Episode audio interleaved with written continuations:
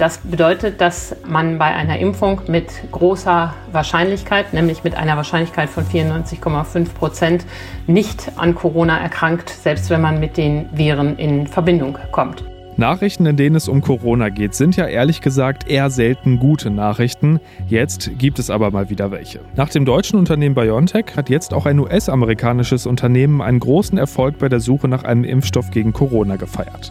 Moderna heißt der Konzern und deren Präparat hat wohl eine Wirksamkeit von über 94 Prozent, liegt dabei also nach allem, was man bisher weiß, nochmal knapp 4 Prozentpunkte über dem von BioNTech. Ob der neue Impfstoff damit besser ist als der von BioNTech und was das alles für die Bekämpfung der Pandemie bedeutet, das besprechen wir gleich ausführlich hier im Aufwacher. Es ist Dienstag, der 17. November 2020. Der Rheinische Post Aufwacher. Der Nachrichtenpodcast am Morgen. Mit Benjamin Meyer, guten Morgen. Und bevor wir uns gleich ums Thema Impfstoff kümmern, wie immer einmal schnell der Blick aufs Wetter. Das kommt heute ziemlich grau daher und gebietsweise gibt es zumindest bis zum Mittag auch immer mal wieder Regen bei 11 bis 15 Grad. Die Nacht bleibt dann aber trocken bei 7 bis 10 Grad und morgen sieht es dann freundlicher aus. Es bleibt meist klar und sonnig und wir kriegen nochmal Temperaturen von bis zu 16 Grad.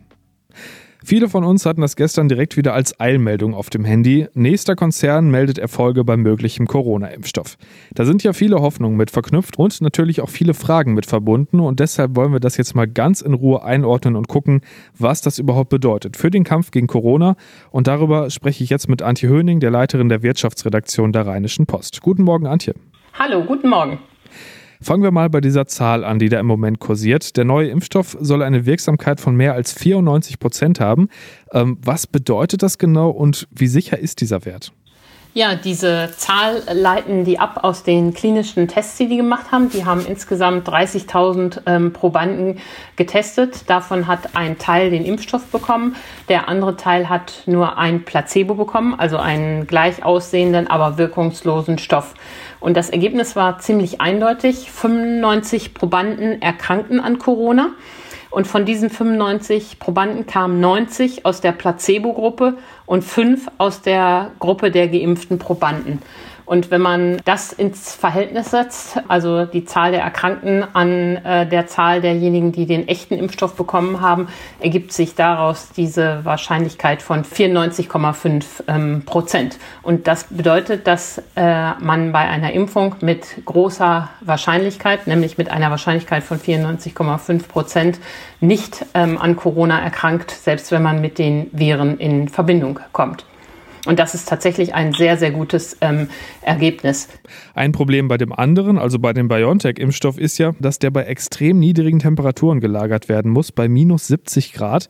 Ähm, wie ist das denn bei dem neuen Impfstoff aus den USA? Ja, wenn das stimmt, ähm, was die versprechen, wäre das viel günstiger. Da sollen die Lagerbedingungen deutlich äh, günstiger sein, die Lager- und Transportbedingungen. Das macht es natürlich für die ganze Logistik später ähm, viel einfacher. So verspricht Moderna, dass man den Impfstoff länger lagern könnte. Äh, bei nicht so tiefen Temperaturen von 70 Grad ist da überhaupt nicht die Rede. Und äh, dass er sogar in normalen Gefrierschränken, wie sie die Pharmazie ähm, benutzt, vor Ort auch gelagert werden kann. Denn das eine Problem ist ja, wie bekomme ich den Impfstoff zu den Testzentren hin und wie äh, halte ich dann da Vorrat vor? Und das, da ist Moderna ganz klar im Vorteil. Also die sagen, am Ort des Impfens kann der Impfstoff für bis zu fünf Tage bei zwei bis acht Grad gelagert werden. Das ist ja für einen normalen Kühlschrank überhaupt kein Problem. Und ähm, auch äh, der Transport ist in den üblichen Gefrier- und Kühlschränken möglich und nicht bei minus 70 Grad. Jetzt ging das ja für die Entwicklung eines Impfstoffs wirklich vergleichsweise extrem schnell. Und viele Leute sind ja doch so ein bisschen unsicher, was das Thema Langzeitwirkung und Nebenwirkungen angeht. Was weiß man denn dazu bisher? Ja, das wird ja jetzt auch ermittelt in den Studien. Äh, bisher haben die Unternehmen beide mh, dazu noch keine großen Details veröffentlicht. Es heißt, äh, Nebenwirkungen können Müdigkeit sein oder Schlappheitsgefühle, aber die detaillierten Untersuchungen dazu äh, oder die Publizierung der Ergebnisse dazu stehen noch aus. Wobei man ja sagen muss, das ist ja schon die dritte Phase äh, der klinischen Testung. Also zuerst macht man ja Tierversuche und dann macht man erste und zweite Phase am Menschen. Und wenn es ganz schlimme Nebenwirkungen gibt, äh, werden diese Tests auch da schon abgebrochen. Also dass ein Wirkstoff ähm, ähm, in die dritte Phase kommt, ähm, ist schon an sich mal ein gutes Zeichen. Ähm, da ist schon mal das Schlimmste sozusagen ausgeschlossen. In dieser dritten Phase geht es eben vor allen Dingen darum, äh, die richtige Dosierung zu finden für die Breite und auch zu gucken, ob der wirklich in der Breite wirkt oder womöglicherweise nur für ganz bestimmte Zielgruppen, was ja bei so einer Massenimpfung auch nicht das Ziel sein kann. Man will ja möglichst alle treffen und braucht ähm, in der Wirksamkeit und braucht deshalb einen breiten Impfstoff. Jetzt sind also zwei Impfstoffe wirklich auf dem Weg zur Zulassung. Ähm, bringt das einen Vorteil im Kampf gegen Corona, dass es jetzt eben nicht nur einer ist? Es sind sogar mehr als zwei äh, Impfstoffe auf dem Weg. Es sind ja, ist ja ein äh, Wettlauf der großen und kleinen äh, Pharma- und Biotech-Konzerne. Und das Spannende ist ja, dass drei verschiedene Wege beschritten werden. Einen davon gehen BioNTech und ähm, Moderna. Ähm, andere gehen auch andere ähm, Wege. Also erstmal ist es gut, dass überhaupt so viel Power, Manpower und äh, Geldpower in die Entwicklung des Impfstoffs geht. Ähm, je mehr Leute daran arbeiten, desto besser und leichter wird ein Impfstoff gefunden. Es ist gut, dass jetzt auf einem Weg zwei Gruppen, zwei Unternehmen schon sehr weit sind. Das bedeutet, dass wir da wirklich ähm, noch zuversichtlicher als vor einer Woche sein können, dass ein Impfstoff dieser Art, der über diese Botenstoffe funktioniert, auch tatsächlich auf den Markt kommt. Das ist gut. Und insgesamt ist auch klar, mit einem Unternehmen alleine können wir natürlich die Welt nicht impfen. Wir brauchen ähm, mehrere Hersteller, mehrere Entwickler, um die Massen zusammenzubekommen. Und wer weiß, es sind ja auch noch andere Unternehmen unterwegs, die auch schon Tests machen. Vielleicht erweisen sich die Impfstoffe auch als wirksam oder für bestimmte Gruppen als wirksam. Also es ist wirklich ähm, gut, dass es da so viele sind und insgesamt erhöht das doch die Wahrscheinlichkeit, dass wir da im nächsten Jahr einen guten Impfstoff haben werden. Ist ein gutes Stichwort, ist ja immer die Frage, wer wir in dem Zusammenhang überhaupt ist. Moderna ist ja eine US-amerikanische Firma. Landet deren Impfstoff überhaupt auch bei uns auf dem Markt oder bleibt der erstmal in den USA? Ja, das spielt in der Tat eine Rolle. Also erstmal hat der Chef äh, von Moderna, ähm, der ist Franzose, aber der ist sehr äh, geschäftstüchtig und weiß auch gut, die Klaviatur in den USA zu spielen. Der hat da auch bei Trump schon 480 Millionen Dollar Unterstützung bekommen, schon im Laufe des Jahres zur Entwicklung. Das hat es ja in Europa auch gegeben, dass äh, die hiesigen Unternehmen ihre Politik äh, angepumpt haben und von ihr was bekommen haben. Aber ähm, Moderna sagt ganz klar, bis Ende des des Jahres können wir 20 Millionen äh, Impfstoffdosen herstellen für die USA. Für die Welt soll es dann bis Ende nächsten Jahres bis zu einer Milliarde sein. Das wäre ja super vom Volumen her, aber noch äh, haben die gar nicht versucht, in Europa eine ähm, Zulassung zu bekommen. Ähm, sie wollen nächste Woche die Zulassung in den USA beantragen und mit der Europäischen Arznei-Zulassungsbehörde ähm, fängt man jetzt Gespräche an und die EU fängt jetzt auch Gespräche an, um sich von moderner Impfstoffe zu sichern. Bei den europäischen Unternehmen wie BioNTech oder auch CureVac, dem deutschen Unternehmen, hat man das längst gemacht. Ich will das gar nicht bewerten. Wie gesagt, bei BioNTech haben wir ja ein äh, Bein äh, sehr groß in der Tür. Hier haben halt die Amerikaner ähm, sehr darauf geschaut, was zu bekommen. Aber wenn dieser Impfstoff als erster funktioniert, die ersten 20 Millionen Dosen gehen eindeutig in die USA und nicht zu uns. Dann bleiben wir doch mal kurz da. Äh, wann könnten denn in den USA die ersten Menschen damit geimpft werden? Ähm, kommt ein bisschen darauf an, wie schnell die das Verfahren jetzt machen. Also in Europa ist ganz klar, da äh, sagen alle ernstzunehmenden Menschen, das geht nächstes Jahr los, ähm, selbst wenn die Entwicklung jetzt startet ähm, da Anfang nächsten Jahres in den USA möglicherweise ein bisschen eher, aber ähm, vielleicht ist das auch nur Marketing. Aber am Ende auf die ein, zwei Wochen kommt es da ja natürlich auch nicht mehr ähm, drauf an. Wichtig ist ja sowieso, dass wir die Masse zusammenbekommen, weil wir müssen 60 Prozent der Bevölkerung impfen, um die Pandemie ernsthaft zu stoppen. Und ähm, ja, dazu muss man eben eine entsprechende Masse haben. Das klingt ja alles erstmal ziemlich positiv. Ähm, die Frage, die über allem schwebt, ist ja aber immer, wann geht es wirklich wieder zurück in die Normalität? Also ohne Masken, mit Restaurants, Feiern, Konzerten, alles, was dazu gehört.